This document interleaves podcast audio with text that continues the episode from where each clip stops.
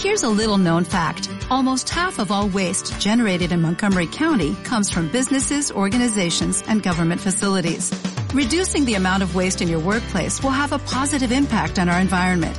It can also save you money on your disposal costs. Reducing waste and recycling at your business is easy to do and is the law in Montgomery County. Make it your business to recycle right. Learn more at montgomerycountymd.gov slash recycle right or call 311.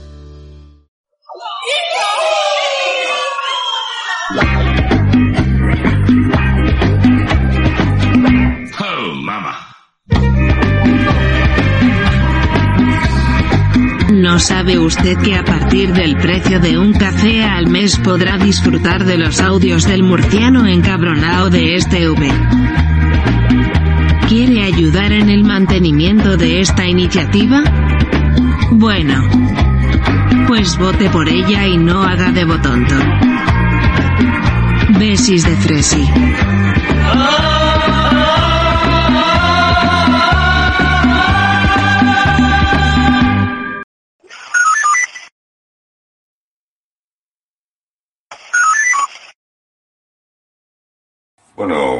Yo de vez en cuando en vez me suelo whatsappear con Chema, este al que va a denunciar o ha denunciado Televisión Española, y que se hizo muy famoso, muy famoso porque hizo una intervención en un directo de Televisión Española diciendo eso de que te bote chapote, Pedro Sánchez, hijo de puta, socialistas, genocidas y todo esto.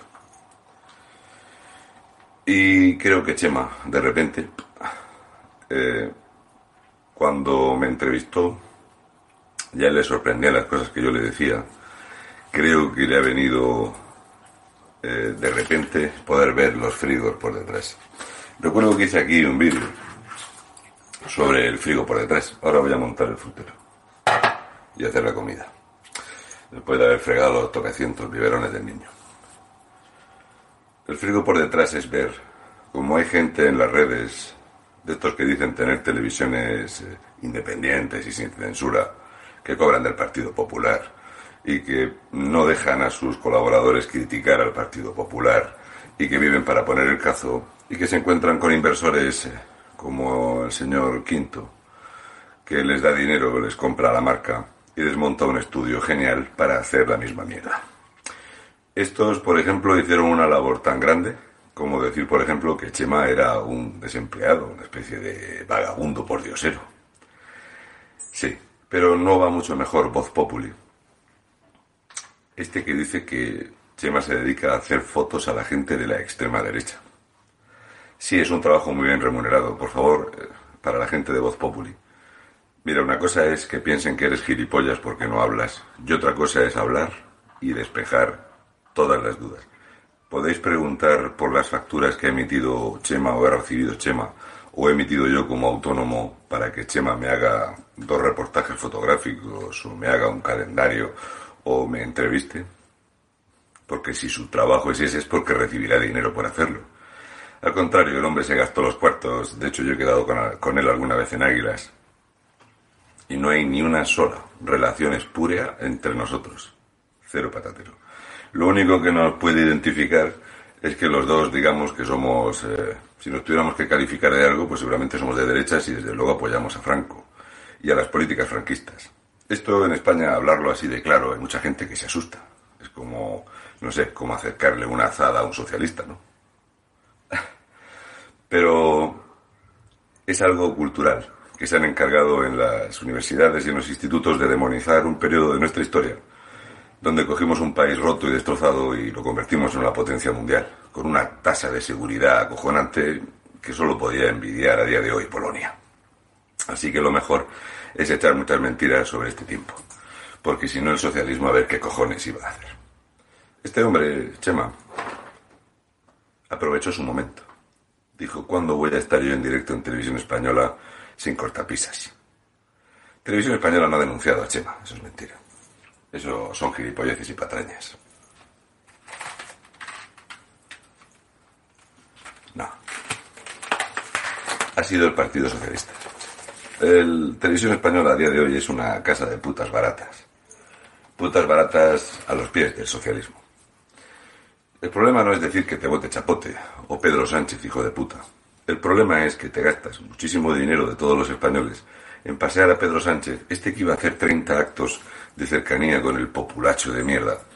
Y las cercanías con el populacho de mierda es montar una carpa en Valencia y entonces que solo vayan los afiliados y los cargos del Partido Socialista y que el perímetro esté vallado para que no se escuche a nadie decirle a Pedro Sánchez que es un hijo de puta, básicamente.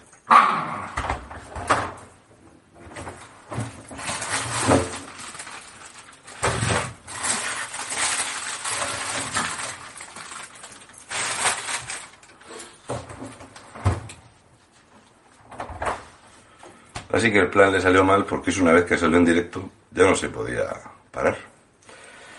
Yo estuve con David Santos en la plaza, eh, en Trujillo, donde se vació la plaza para que no se le pudiera eh, abuchear ni a él ni a sus ministros. Espera un momento. Es que si yo estoy en la cocina, los perros se ponen muy nerviosos.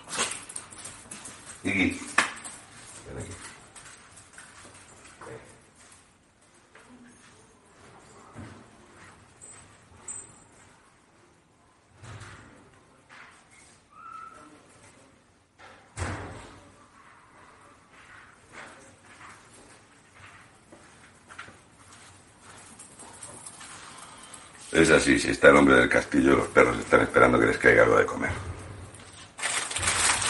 Bueno, a lo que voy. Así que de repente Chema se dio cuenta de que la prensa en España es una puta mierda. Menuda novedad. Y de repente se ha dado cuenta de que muchos lo único que hacen es arrimarse para aprovecharse de un cuarto de hora a ver si pueden sacarle rédito. Que es otra parte maravillosa que tenemos en este extraño mundito que tampoco me gusta. La inmensa mayoría de la gente que veis que son creadores de contenido no cogen un boli y se los matan. Ya lo único a lo que se dedican es a opinar. El opinar es algo muy guay, porque tú pones un vídeo o un tweet y cuentas un rollo.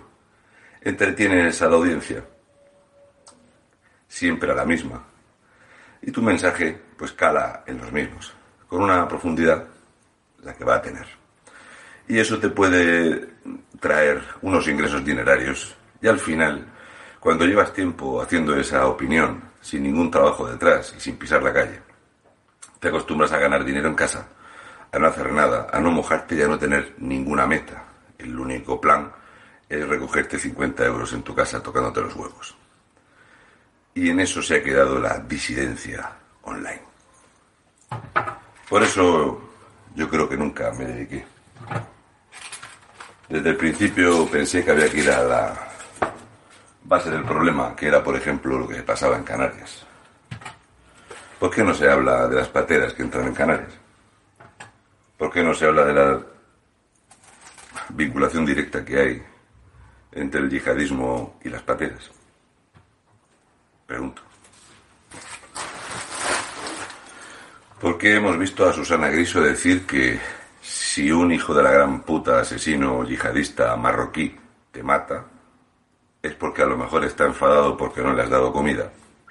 O vimos a Bea Talegón en el 7NN diciendo que había que tener tranquilidad.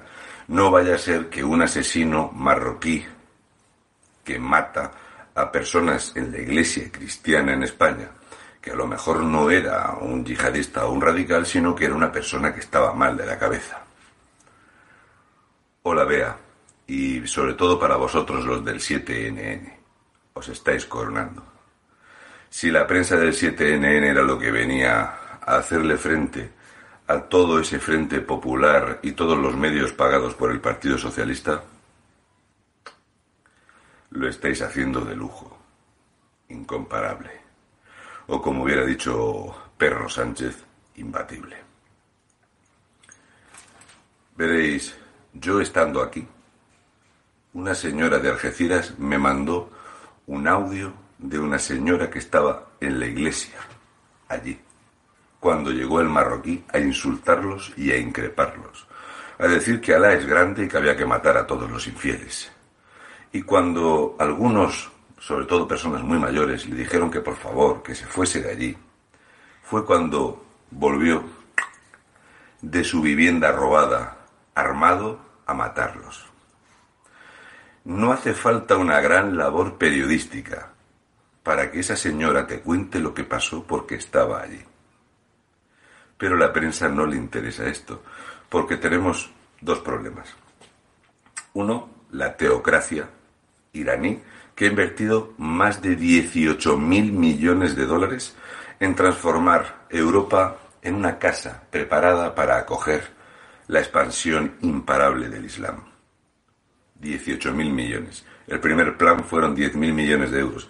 Pensad que al principio, en la guerra de los Balcanes, había personas que eran cristianas, u ortodoxos o lo que sea, y desde la teocracia iraní les pagaban para vestirse como marroquíes o como musulmanes. A los hombres se les pagaba por dejarse barba y a las mujeres se les pagaba por llevar el pelo tapado. Esto es algo que la Guardia Civil ya explicó que estaba pasando. Había gente que solamente por vestirse como musulmanes en la República, Unión de Repúblicas Socialistas Yugoslava, cobraba desde Irán.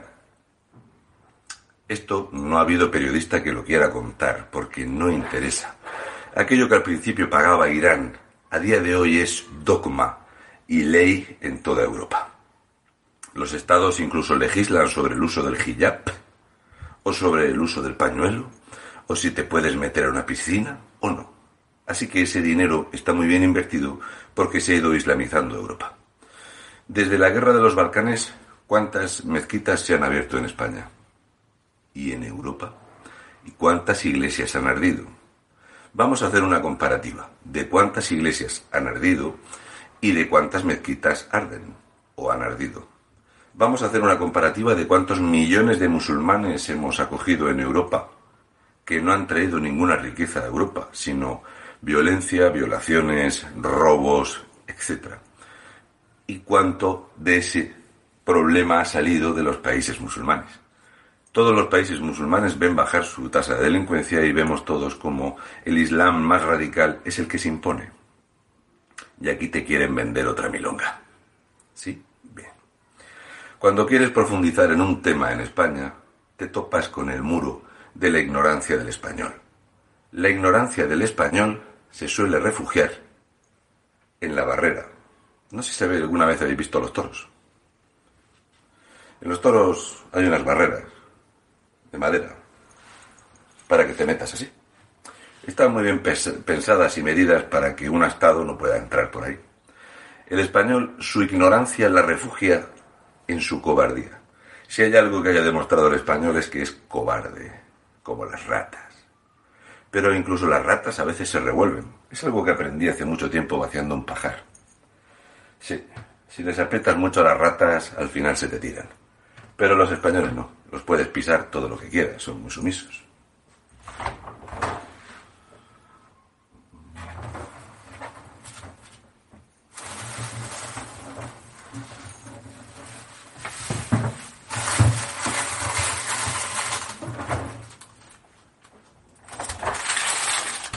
Yo soy padre de familia numerosa. Un español en 2023. Familia numerosa. Lo pone ahí. Tengo un papel que pone familia numerosa. Especial. Mi padre llevaba en la furgoneta un cartelito que ponía Miguel y Amparo y sus cinco hijos. Cuando se pudo comprar otra saba, ponía Miguel y Amparo y sus cinco hijos. Lo único que puedes escuchar cuando eres español y tienes una familia numerosa es que estás loco. Estás loco. Madre mía, estás loco. ¿Os imagináis que salga un español a decirle a un marroquí que tiene cinco hijos que está loco? Venga, hacer el esfuerzo mental. En serio. Que salga una mujer a decirle a una mujer marroquí de 23 años con cinco hijos, nena, estás loca. A ver si cierra las piernas ya, que parís como los conejos. Si no tenéis trabajo ninguno de los dos, ¿de qué vais a vivir? Te meten en la cárcel en España. Pero en una familia donde trabaja la mujer y el marido, el hombre y la mujer, y tienes hijos, y no debes ninguna factura, estás loco. No a escuchar nunca a nadie decirle a una mujer marroquí que no aborte en una clínica abortiva. No van. Lo que sí podréis ver es en los dentistas de la seguridad social cómo los marroquíes van a decirle a los médicos que les arranquen los dientes sanos a sus mujeres que se los van a poner de oro. Esto, si queréis, alguna vez os traigo testigos de gente que ha visto estos disparates.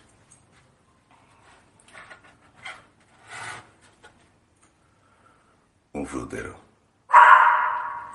Mi padre también fue frutero.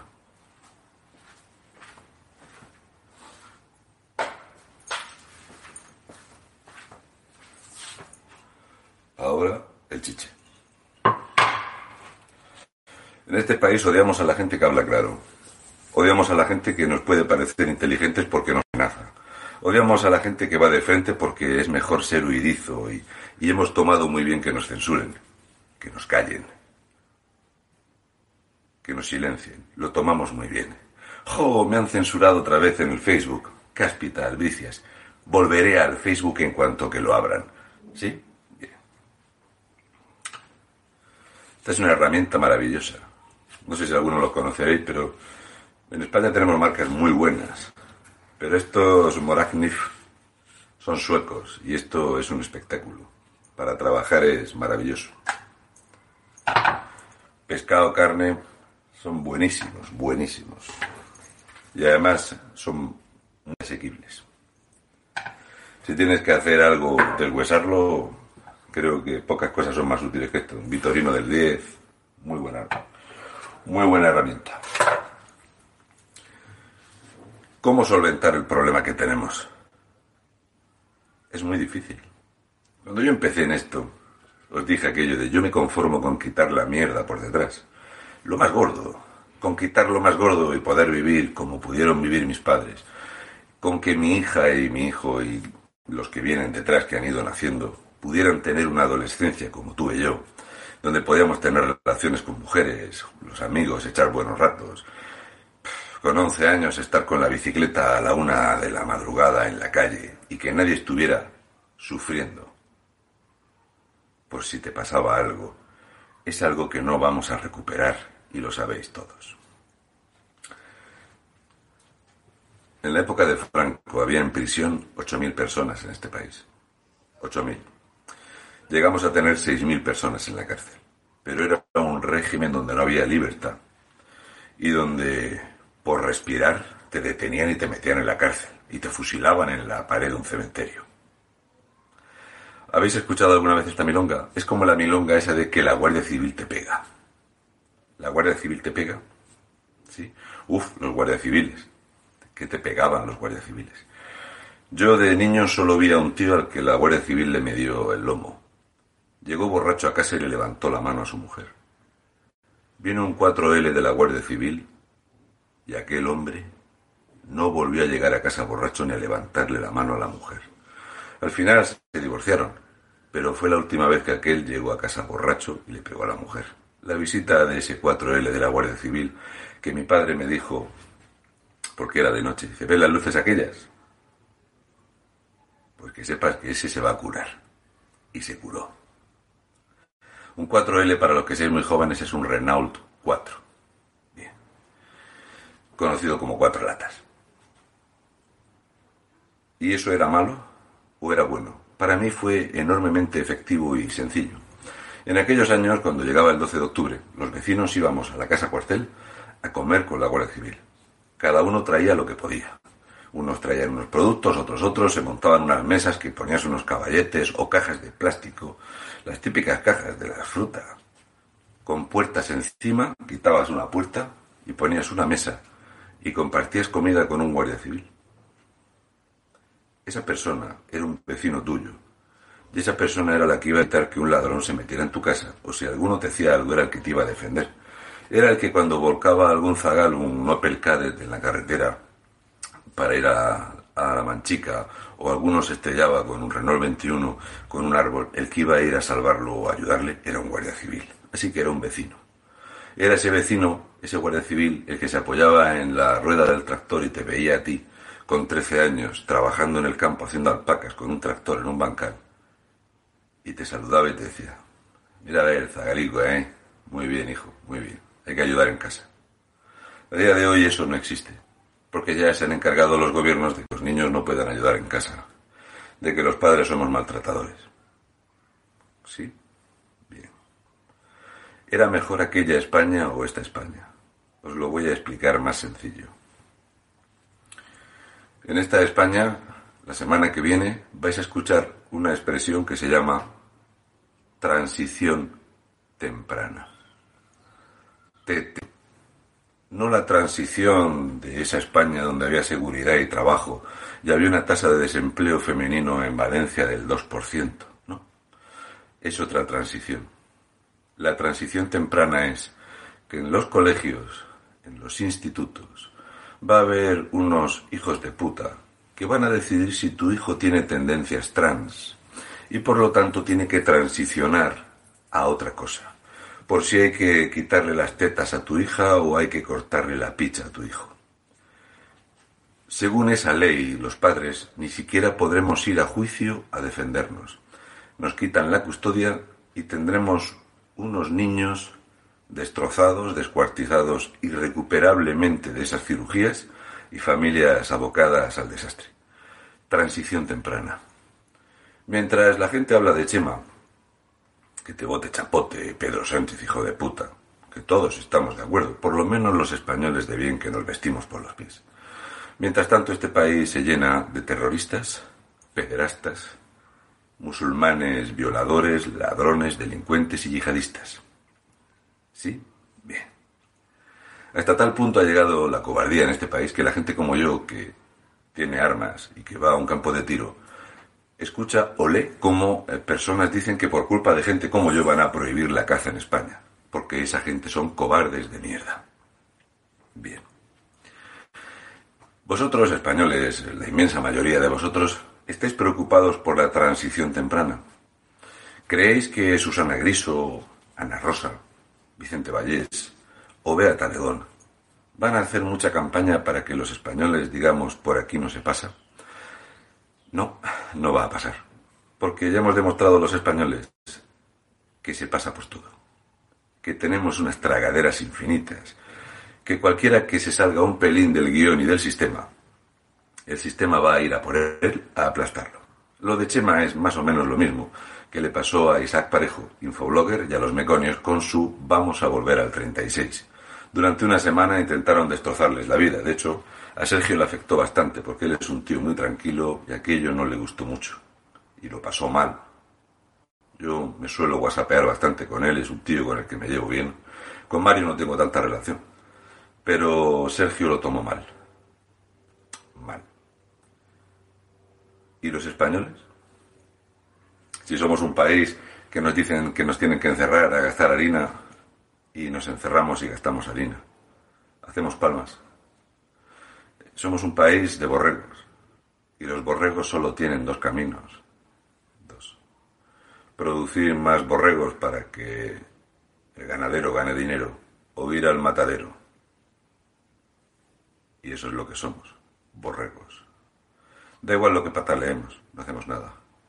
Da igual lo que nos ridiculicen o lo que nos insulten, no hacemos absolutamente nada. Nada. Ni la gente va a defender a Chema, ni la gente defendió a los meconios y a Isaac Parejo.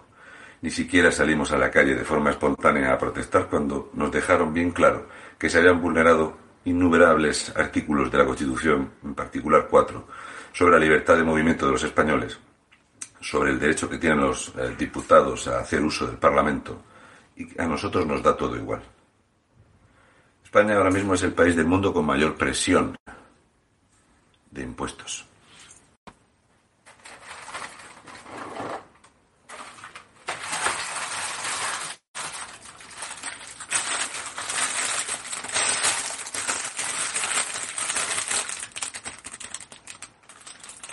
¿Lo habéis notado en la cesta de la compra o solamente somos los tontos los que hemos notado esto?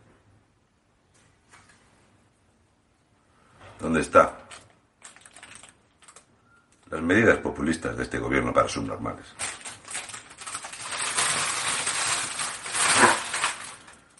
Veréis, del socialismo es más difícil que salir que de una secta de drogadictos. Seguimos siendo borregos, seguimos siendo gente pisoteable, seguimos siendo gente censurable y amenazable, seguimos sin hacer nada. Y realmente lo que realmente me jode y me toca los huevos, pero de verdad, es el hecho de que hay gente que son disidencia o creadores de contenido que aprovechan este sentimiento de malestar para echarse perricas al bolsillo. Los que van a hacer algo espectacular. Lo mejor está por venir. Y luego no los ves. Y luego no hacen nada. Pero viven muy bien.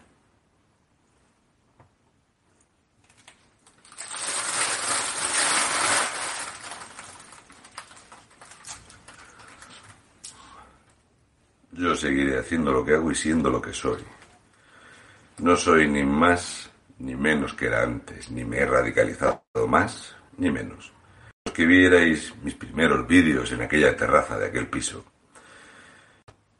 habréis visto que me he equivocado en poco en la senda que íbamos a seguir. Os dije por aquel entonces, en la primavera de 2020, que cuanto antes saliéramos de esta dictadura socialista mejor, porque el ser humano se acostumbra a todo. Somos terriblemente adaptables. Un ciervo no se puede domesticar, pero un ser humano lo puedes hacer esclavo, que no necesita cadenas, que no se va a ir, va a ser tu esclavo. ¿En qué nos hemos convertido? Somos tan absolutamente manejables que si te dicen que el día 1 quitan los 20 céntimos del combustible, el día 30 y el día 31 están las gasolineras petadas. Ponte la pata coja y métete el dedo en el culo y después te lo chupas. Y los españoles preguntarían qué pata hay que poner a la pata coja y qué dedo hay que chuparse después de metérselo en el culo. Y yo cuento, siempre he contado con muy pocos, con muy pocos. Siempre he contado que en el momento en el que algunos nos hinchemos los huevos y digamos hasta aquí hemos llegado, que será el momento donde normalmente nos toquen a un hijo o le pase algo a nuestros padres o alguna cosa. Os puedo garantizar que de cada 100 españoles se van a remover máximo 7, y es mucho decir.